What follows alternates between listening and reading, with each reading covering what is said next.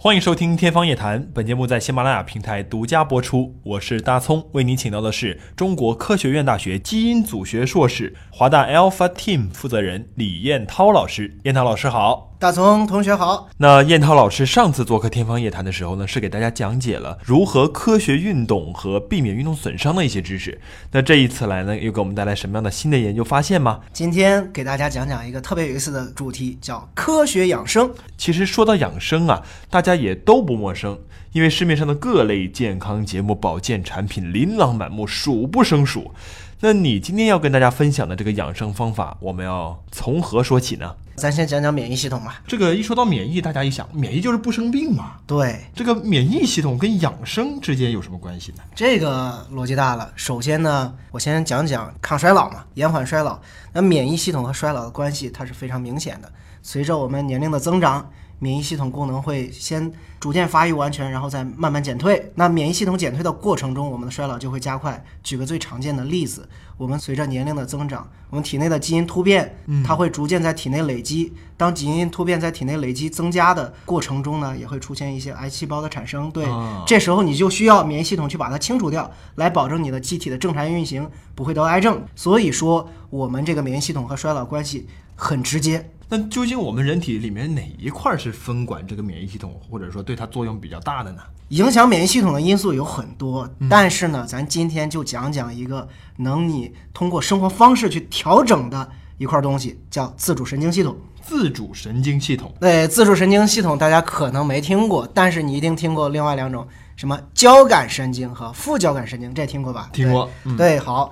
首先讲讲这个交感神经，它主要影响到我们白细胞中的一种细胞，叫粒细胞。这个粒细胞呢，你肯定在医院的体检单见过，嗯叫什么嗜酸性粒细胞、嗜碱性粒细胞和中性粒细胞，哎这几种细胞都见过吧？对哎对都有它主要受我们交感神经控制的。这些粒细胞呢，它主要清除细菌、真菌等较大的异物，防止感染。对、哦，哎，那副交感神经是干嘛用的？ o k 好，副交感神经主要调控我们的淋巴细胞，清除一些比较小的异物，如病毒，啊而且它同时还负责清除体内的癌细胞。感觉它们像两套作战系统啊。对这个交感神经啊、指挥这个白细胞中的粒细胞去解决这些细菌啊、真菌啊大规模的敌人。对啊，而副交感神经呢，主要是打游击战啊，清除小的这些异物，可以这么理解吗？可以这样理解，关于我们的交感神经和副交感神经这两个东西呢，它很有意思，它不受你的主观意识的支配。比如说，你让我的交感神经兴奋就兴奋，你想说的情况下是影响不了它的。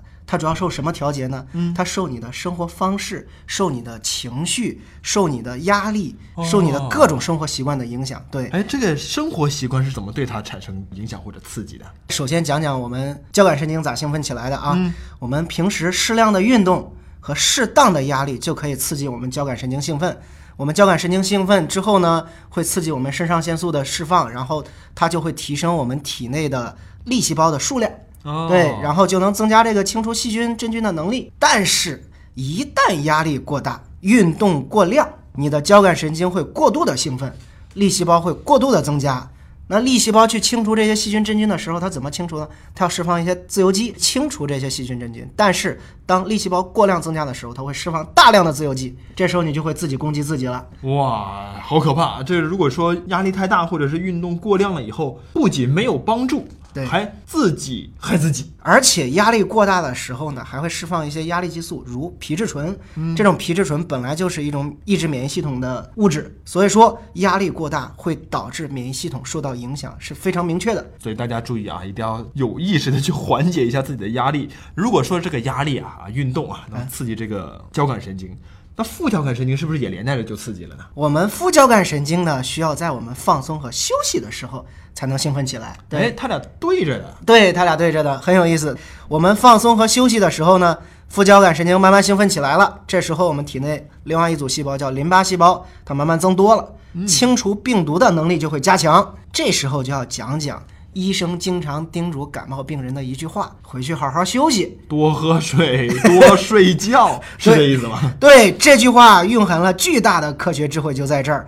因为你休息的时候，副交感神经兴奋，淋巴细胞一增加，清除病毒能力就加强了。休息就能解决这些问题啊，所以就是你休息的时候，其实是你体内的这个作战的小战士啊，在不停的分裂，在对不停的出现。而且副交感神经兴奋，我们淋巴细胞增多的时候呢，清除癌细胞的能力也会加强。之前讲过了，人在衰老过程中积累的突变增加，体内出现这种癌细胞的几率也会增大。我们就需要淋巴细胞及时发现和清除掉体内的癌细胞，预防癌症的发生。所以说，预防癌症呢，你还要有更适当的放松，更好的心情。所以这也可以理解啊，为什么有一些这个压力特别大的职业，就特别容易有这个癌症病例出现。所以说呢，我们既然要过年了，给大家不得不提，要注意适当的出去旅个游，去休个假，哎去放松一下。在近期的欧洲心脏病大会上，来自赫尔辛基大学的研究者就报告了这样一项研究：在为期四十年的随访中，研究者发现多休假还真可以延长寿命。哎，所以我觉得，哎呀，要科普广大的老板们，在年假时长的这个问题上，是不是要斟酌一下了呢？是不是要给员工们延长休假的时间和频率，让大家好好去玩一玩，放松一下心情？因此呢，可以换来更长的寿命，哎，为公司服务的时间也长了嘛。劳逸结合，好，好的，我们今天的节目就先聊到这儿了。科学养生，下期再会。